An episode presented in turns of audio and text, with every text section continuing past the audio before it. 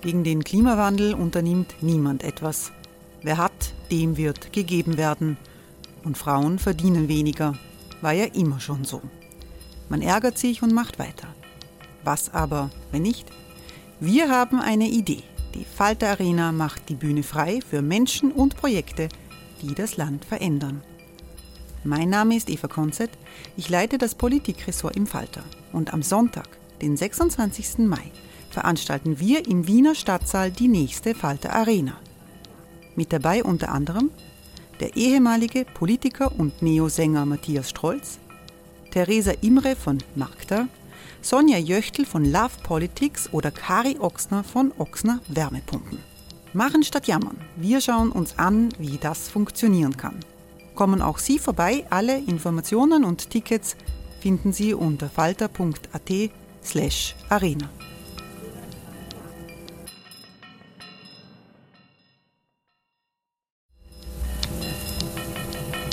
Falter-Podcasts werden durch Werbung unterstützt. Das hilft bei der Finanzierung unseres journalistischen Angebots.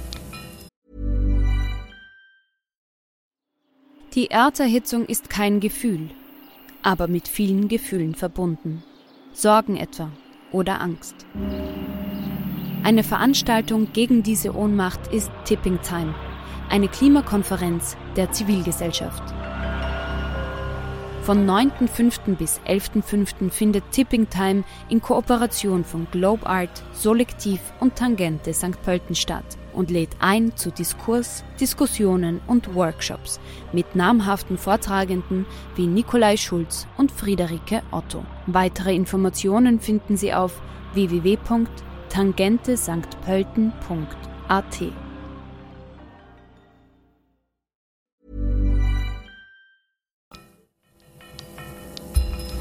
Falter Radio, der Podcast mit Raimund Löw. Sehr herzlich willkommen im Falter Radio. Die Überschwemmungen in Südwestdeutschland, Belgien und in den Niederlanden sind eine Jahrhundertkatastrophe. Daran besteht kaum ein Zweifel. Ein Zusammenhang der Überschwemmungen mit dem Klimawandel ist in aller Munde, obwohl es schwer ist, einen direkten Zusammenhang zu beweisen. Zerstörungen, wie wir sie aus fernen Ländern kennen, mitten in unserem selbstbewussten Europa, das ist auf jeden Fall neu. Deutschland befindet sich noch dazu im Wahlkampf für die Bundestagswahlen im Herbst. Falter-Chefredakteur Florian Klenk hat mit dem stellvertretenden Chefredakteur der Wochenzeitung Die Zeit Bernd Ulrich über die explosive Gemengenlage gesprochen. Herr Ulrich, es ist die Rede in Deutschland von einer historischen Katastrophe. Kann man das, was in Südwestdeutschland passiert, eigentlich schon einordnen? Ist das eine historische Katastrophe oder ist das ein, eine gewöhnliche Sturmflut oder Stur, also eine gewöhnliche Flut, die wir da erleben, oder hat das etwas Einschneidendes?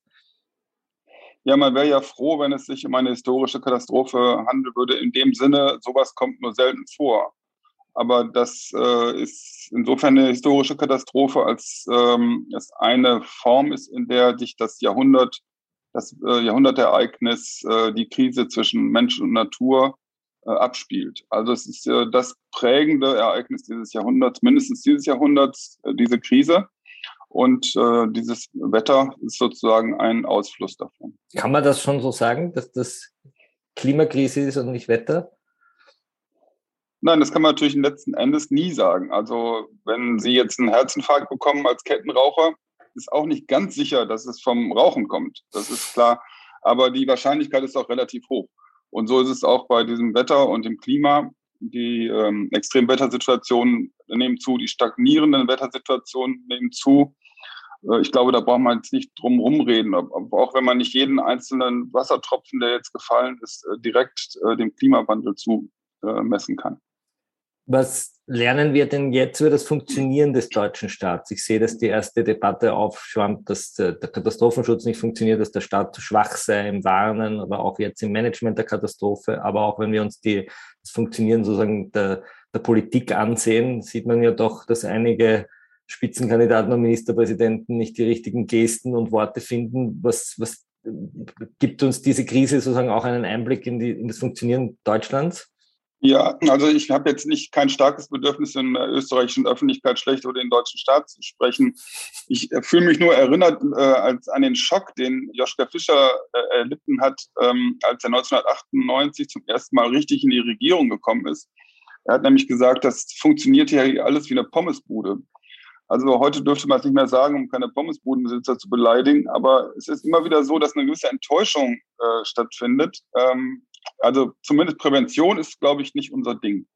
Woran liegt es? Ich weiß Wir haben nicht. gedacht, ihr seid einfach besser organisiert. Ne? Ja, genau. Wir denken, wir denken so lange schon, dass wir besser organisiert sind, dass wir das Organisieren äh, vernachlässigt haben, scheint mir. Wir, wir, fühlen uns ein bisschen jetzt erinnert an die Sturmflut von 1962, die ja so ein bisschen das Krisenmanagement äh, hat, hat die politische Karriere von Helmut Schmidt damals befördert oder, oder begründet fast. Jetzt äh, steht Deutschland vor der Bundestagswahl und der hauptverantwortliche Krisenmanager ist äh, Armin Laschet, gleichzeitig Kanzlerkandidat und Bilder zeigen ihn lachend, während der Steinmeier kondoliert. Kann das irgendwie wahlentscheidend sein? erstmal gab es bei Helmut Schmidt wissens noch nicht so viele ähm, Handys und so. Also man kann, wurde damals nicht so viel beobachtet. Ich denke, dass Helmut Schmidt auch so ein paar Lapsus begangen hat in seiner Karriere, war halt noch niemand da zum Fotografieren. Ähm, insofern würde ich auch dieses, ähm, dieses Feixen und Lachen von Armin Laschet jetzt nicht so, sehr, so stark ins Gewicht setzen. Allerdings ähm, muss man sagen, kann man sich Merkel vorstellen, wie sie im Katastrophengebiet äh, rumlacht? Eigentlich nicht. Insofern ist es schon eine gewisse Enttäuschung, ob ihn das jetzt als Kanzler qualifiziert oder disqualifiziert. Ich finde, wir, man sollte von diesem Rezensentischen runterkommen. Mein Problem mit Laschet ist nicht seine Gestik oder Mimik oder sonst was, sondern seine ähm, Klimapolitik, die, wenn man die überhaupt so nennen will. Sie haben geschrieben oder sowohl geschrieben als auch getwittert, dass er sozusagen Klimapolitik nicht verstanden hat. Warum? Ja, also er ist ja aufgewachsen in äh, der Bundesrepublik, hat alles, alles verinnerlicht und äh, da hat es ganz gut funktioniert, dass, ähm, dass man Schritt für Schritt Politik äh, gemacht hat und versucht hat, alle irgendwie im Konsens mitzunehmen. Das Kriterium war also der Zusammenhalt und funktioniert hat es irgendwie einmal sowieso am Ende. Und davon ist er geprägt und das ist äh, eben was ganz anderes äh, als die ökologische Krise, in der wir jetzt sind, in der zum Beispiel äh, der Schritt in die richtige Richtung im falschen Tempo ist ein falscher Schritt. Und das, sowas versteht er nicht und deswegen äh, versucht er, alle Klimapolitik immer mit Aber zu dekorieren. Aber die Wirtschaft, aber das Soziale und so weiter. Das Soziale fällt ihm allerdings im Wesentlichen nur da ein, und dieser, dieser äh, Aberkäfig, in dem er sich bewegt, macht ihn unfähig, ähm, Klimapolitik zu machen. Sie schreiben in Ihrem Buch Das Zeitalter der Ökologisierung, das war das Buch, das noch vor Corona erschienen ist, dass Deutschland sozusagen immer Angst hatte, zu weit nach rechts zu kippen oder zu weit nach links und dass sich so ein Diskurs der Mitte äh, über das Land gelegt hat, so ein Präsiger, der sozusagen nur Angst hat, dass man, dass man radikal denken könnte. Ist das das Problem von Laschet derzeit? Ja, das ist nicht nur ein Problem von Laschet, das ist, äh, glaube ich, allgemein ein Problem des öffentlichen Diskurses, weil wir in Deutschland, äh, vielleicht ist auch ein bisschen anders als in Österreich, immer der Meinung waren, solange nichts Extremes gesagt wird, kann auch nichts Extremes passieren. Das hat auch mit der Erfahrung zu tun, äh, der großen Katastrophe des letzten Jahrhunderts. Da waren es böse Menschen, die böse Dinge gesagt haben und dann auch gemacht haben. Das ist sozusagen, so stellen wir uns das Böse vor oder die Katastrophe. Äh, bei der ökologischen Krise ist es aber ganz anders. Es sind äh, nicht unbedingt zentral böse Menschen, die böse Dinge denken und sagen, sondern es ist der Normalismus selber, der diese Extreme äh, erzeugt. Und dafür sind wir mental nicht gerüstet. Jetzt, wie, wie, welche Rolle spielen jetzt die Grünen? Man, man, hat das Gefühl von außen, dass die Grünen wirklich angeschlagen sind. Baerböck nur so Schummelliese äh, durch die Gazetten geistert. Sie, es gab auch relativ wenig Bilder von ihr jetzt im, im Krisengebiet. Im Spiegel hat sie jetzt ein Interview gegeben, wo sie sagt, äh, Sie hat also bewusst darauf verzichtet, mit Journalisten durch das Krisengebiet zu reisen. Das sei nicht ihre Rolle ähm, und kommt jetzt sozusagen so zurück wie eine Kriegsreporterin mit Notizen im Notizbuch und, und, und, und Forderungen. Ist, äh, findet sie die richtige Rolle, die richtigen Worte? Findet sie wieder zurück? Ja, ich will euch jetzt nicht ärgern, aber zum zweiten Mal mich weigern, rezensentisch zu antworten, auf rezensentische Fragen rezensentisch zu antworten. Ähm, ich, der Wahlkampf bisher war geprägt von ähm, Politik, Politik, also von diesen Dingen, äh, wie, wie macht welche Figur macht Frau Baerbock, welche Figur macht Herr Laschet und so weiter. wir sind in, in mehreren Epochenbrüchen. Das ist ja nicht nur die, die Klimafrage und die Ökologiefrage, es ist ja auch der Westen in der Krise. Äh, wir, haben keine wirklich äh, funktionierende Außenpolitik und nicht nur wir als Deutsche, sondern auch wir als Westen oder die Amerikaner auch nicht. Also das sind ja alles dramatische Dinge, um die es in diesem Wahlkampf äh, bezeichnenderweise bisher nicht gegangen ist. Insofern will ich da jetzt äh, nicht mitmachen. Was, ich, was man sagen kann, und das äh, ist ein Riesenproblem für uns, wir haben zum ersten Mal in der Geschichte der Bundesrepublik äh, keine Nummer zwei sozusagen, also nach der Kanzlerin, sondern wir haben eigentlich nur zur Verfügung stehen lauter Nummern drei. Dazu zähle ich äh, eigentlich alle SpitzenkandidatInnen. Und äh, das ist deswegen ein besonderes Problem, weil die Lage eben besonders dramatisch ist. Also man hat sozusagen in der charismatischsten Situation der Republik die uncharismatischsten KandidatInnen.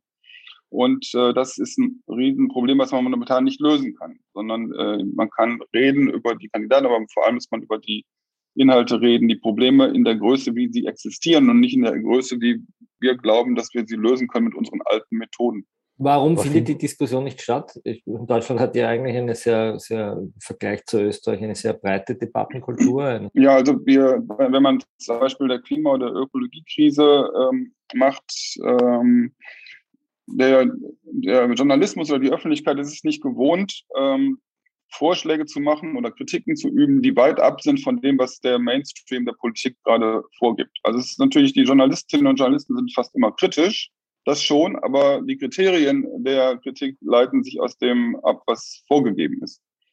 Und äh, es gibt ein, ein Defizit, äh, jetzt in Deutschland, ich glaube aber auch in anderen Ländern, die Medien haben die Aufgabe, unter anderem zu vermitteln zwischen links und rechts und oben und unten, Politik und Volk. Sie haben aber auch zu vermitteln zwischen dem, was ähm, die Öffentlichkeit sich so ausdenkt und dem, was die wirkliche Wirklichkeit ist, zwischen materiellen Problemen und den subjektiven Perzeptionen dieser Probleme. Und dieser Aufgabe sind die Medien nicht genug gerecht geworden und was sich unter anderem darin niederschlägt, dass fast alle Journalisten, ähm, die gut bezahlten, jedenfalls in Deutschland, ähm, Ahnung haben vom Nahostkonflikt und von äh, dem, dem äh, Zweiten Weltkrieg und dem Nationalsozialismus und so weiter, was auch sehr wichtig ist. Aber äh, das Zentraldrama des 21. Jahrhunderts, davon haben sie vergleichsweise wenig Ahnung. Und das holen jetzt die meisten, glaube ich, auf. Äh, in ein paar Tagen erscheint ein Gespräch zwischen der Klimaaktivistin Luise Neubauer und Ihnen über Freiheit, Ökologie und den Generationenkonflikt. Und in der Ankündigung wird darauf verwiesen, dass Sie beide sich in unterschiedlichen Lebenssituationen befinden und daher eine unterschiedliche Sicht der Dinge haben.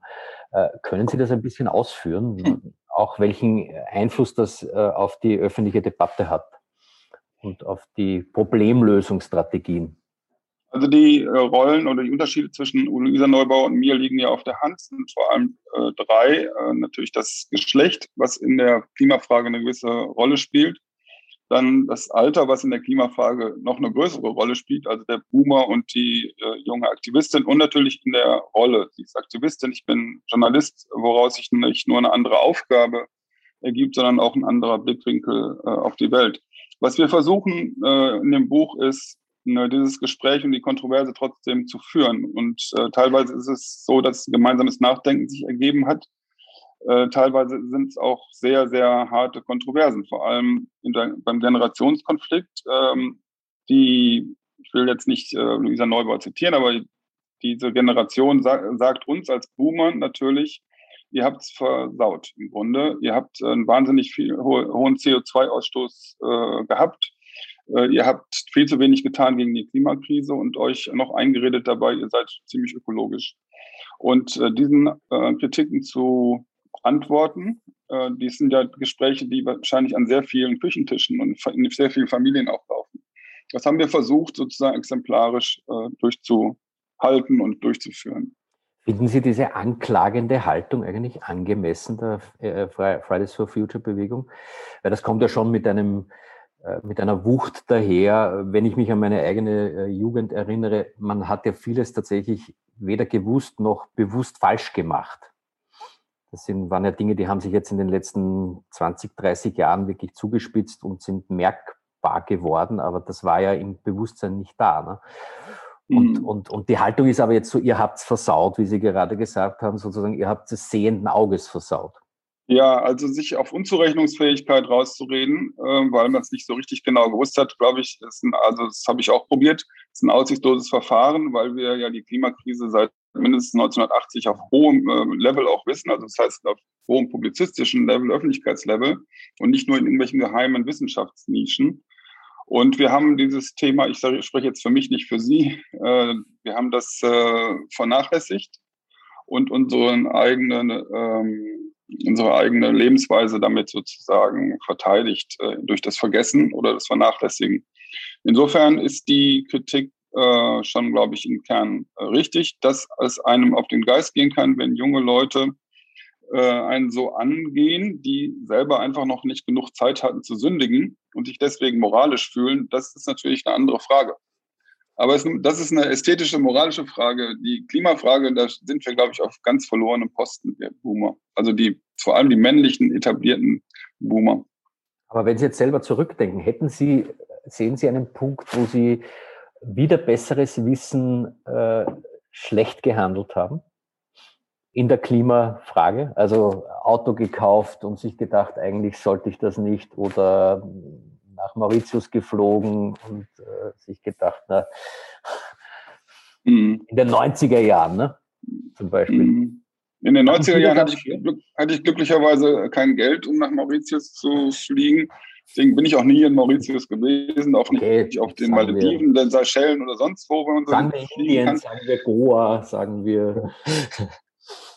Mein Volvo habe ich in der, habe ich im Buch gelesen, ne? einen großen Volvo. Oh Ja, ich habe das nenne, das die Phase meines äh, Maximalkonsums und meines maximalen CO2-Ausstoßes nenne ich meine Volvo-Phase. Ja, das äh, war so, aber das, das ist nur das Private. Vor allem war ich ja Journalist und da hatte ich ja auch eine Position, die sozusagen eine gewisse, einen gewissen Einfluss. Und ich äh, glaube, dass ich die äh, Klimapolitik der angeblichen Klimakanzlerin hätte stärker und genauer angucken können, als ich das getan habe über einige Jahre.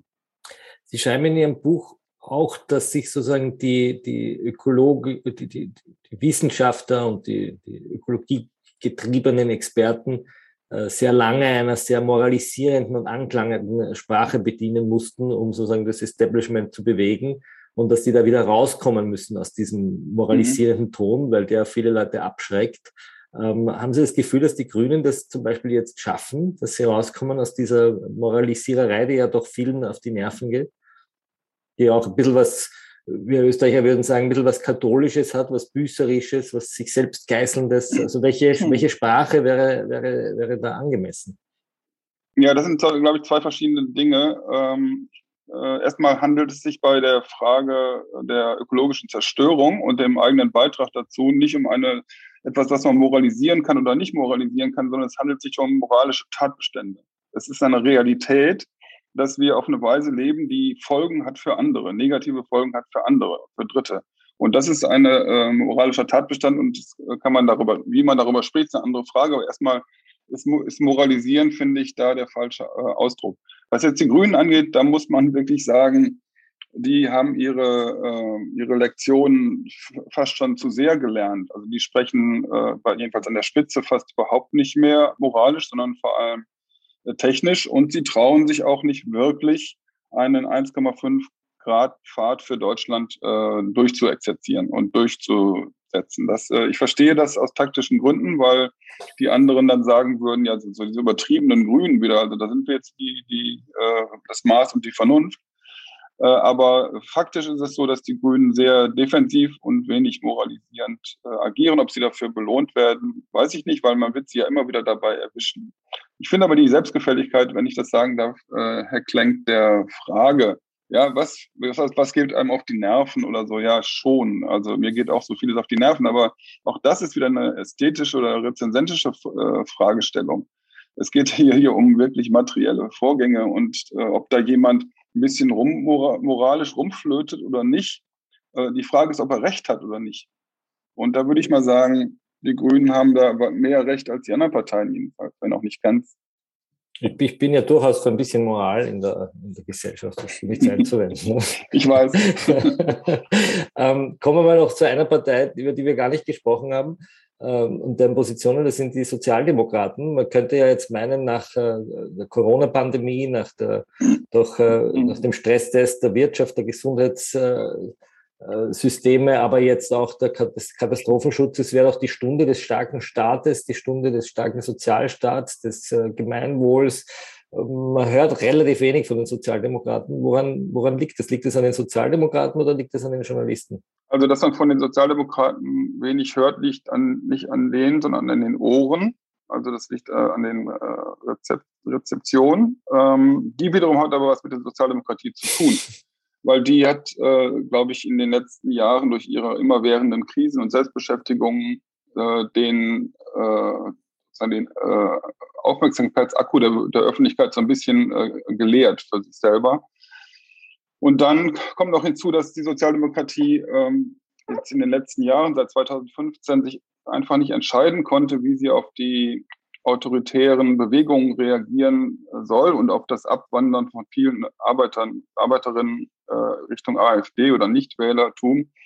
Sowohl bei der Flüchtlingsfrage wie auch bei der Klimafrage äh, hat man dann doch immer wieder mit dem Gedanken gespielt, ähm, die Ressentiments der Arbeiter zu äh, bedienen, weil man schon ihre, weil man schon nicht in der Lage war, ihre soziale Lage zu verbessern. Also sozusagen Ressentiment, Rabatt als Ersatz für Klassenkampf, wenn man es mal ganz zugespitzt ausdrücken soll.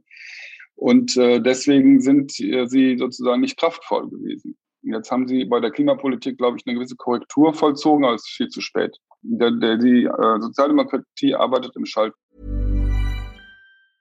When you're ready to pop the question, the last thing you want to do is second guess the ring. At Bluenile.com, you can design a one-of-a-kind ring with the ease and convenience of shopping online. Choose your diamond and setting. When you find the one, you'll get it delivered right to your door. Go to Bluenile.com and use promo code LISTEN to get $50 off your purchase of $500 or more. That's code LISTEN at Bluenile.com for $50 off your purchase.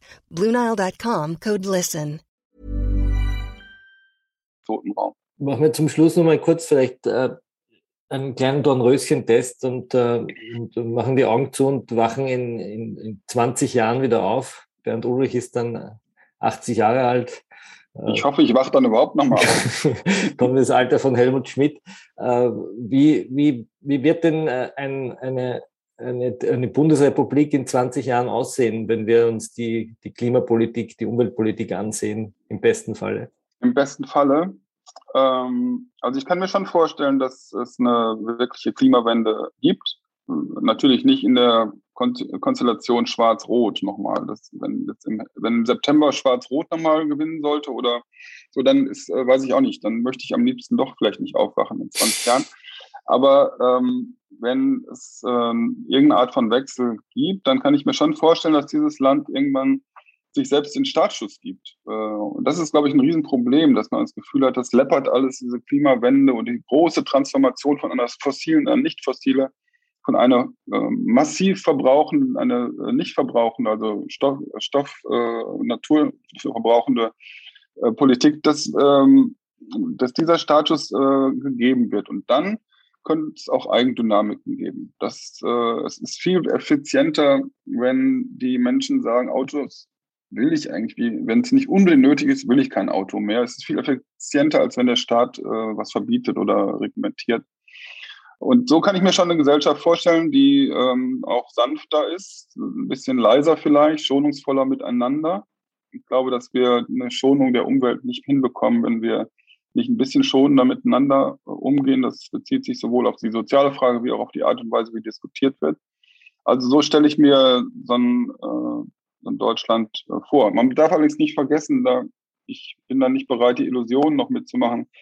Das, was sich die Menschheit vorgenommen hat, ähm, in 1,5 Grad Pfad als maximale, äh, maximaler Ehrgeiz, bedeutet ja 0,3 Grad mehr, als wir jetzt schon haben. Das heißt, wir werden schon eine Gesellschaft sein, von, ähm, die sehr viel mit Notständen und Katastrophen zu tun haben wird. Das ist der die traurige, die traurige Sache, die sich nicht mehr ganz äh, verhindern lässt. Und äh, die, diese, dieser Trauerrand bleibt auch in der von mir vorhin genannten Utopie für in 20 Jahren. Und wenn es ganz schlecht geht, um diesen Dornröschen-Test zu einem Ende zu führen, und die, es kommt schwarz-rot und es kommt ein großer, präsiger Mitte-Konsens. Ja, ich habe ja vor allem Angst äh, mittelfristig um die Demokratie, weil ähm, wir dabei sind, bisher jedenfalls, die äh, Umstände so zu verändern, also die Umstände der Natur, äh, dass auf der Basis es ganz schwer ist, demokratisch noch zu agieren, weil wir eben von einer Krise in die andere kommen, von einem Notstand in den anderen. Äh, ich will das nur mal als Bild nochmal aufrufen, ähm, wenn man jetzt die unsere PolitikerInnen da sieht in dem äh, Hochwassergebiet, dann äh, tragen die teilweise auch noch die äh, Corona-Masken. Und das sind zwei, da treffen sich gerade zwei äh, Krisen sozusagen. Und äh, Gummistiefel die, und Maske sozusagen. Gummistiefel und Maske, ganz genau. Und äh, während das alles geschah, ist dann doch endgültig die afrikanische Schweinepest in Brandenburg äh, angekommen. Also ich will jetzt gar nichts Schlimmes an die Wand malen. Es ist nur so, dass die das aufeinander stapeln oder das Überlappen von Krisen, die Addition von Kumulation von Krisen äh, ist demokratiegefährdend. Und ähm, das macht mir am meisten Sorge. Sie hörten Bernd Ulrich, den stellvertretenden Chefredakteur der deutschen Wochenzeitung Die Zeit, in einem Gespräch mit Florian Klenk. Ich verabschiede mich von allen, die uns auf UKW hören, im Freirad Tirol und auf Radio Agora in Kärnten. Der Falter bietet Ihnen die aktuellsten Informationen und Analysen. Ein Abonnement des Falter ist daher eine gute Idee. Ein Falter-Abo können Sie im Internet bestellen über die Adresse abo.falter.at. Ursula Winterauer hat die Signation gestaltet, Anna Goldenberg betreut die Technik. Ich verabschiede mich bis zur nächsten Folge.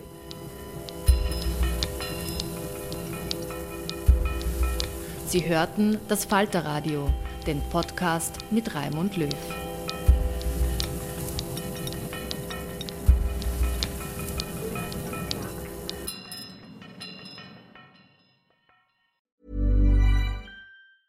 Prescription products require completion of an online medication consultation with an independent healthcare provider through the LifeMD platform and are only available if prescribed. Subscription required. Individual results may vary. Additional restrictions apply at lifemd.com. Read all warnings before using GLP 1s. Side effects may include a risk of thyroid C cell tumors. Do not use GLP 1s if you or your family have a history of thyroid cancer. If you've struggled for years to lose weight and have given up hope, did you know you can now access GLP 1 prescription medications through LifeMD? LifeMD is now offering eligible patients online access to GLP 1s, the breakthrough prescription medication that can help you lose body fat and weight. Listen to what people are saying. You just take your shot. It doesn't feel like you're on a diet. What I wasn't expecting it to do was to shut off the food noise. This was life altering. And if I can do it, I feel like anybody can do it. And here's the best part your insurance may cover 100% of the cost of your medication. So go to trylifemd.com to have your eligibility checked right now. Get started today at trylifemd.com. That's T R Y L I F E M D.com.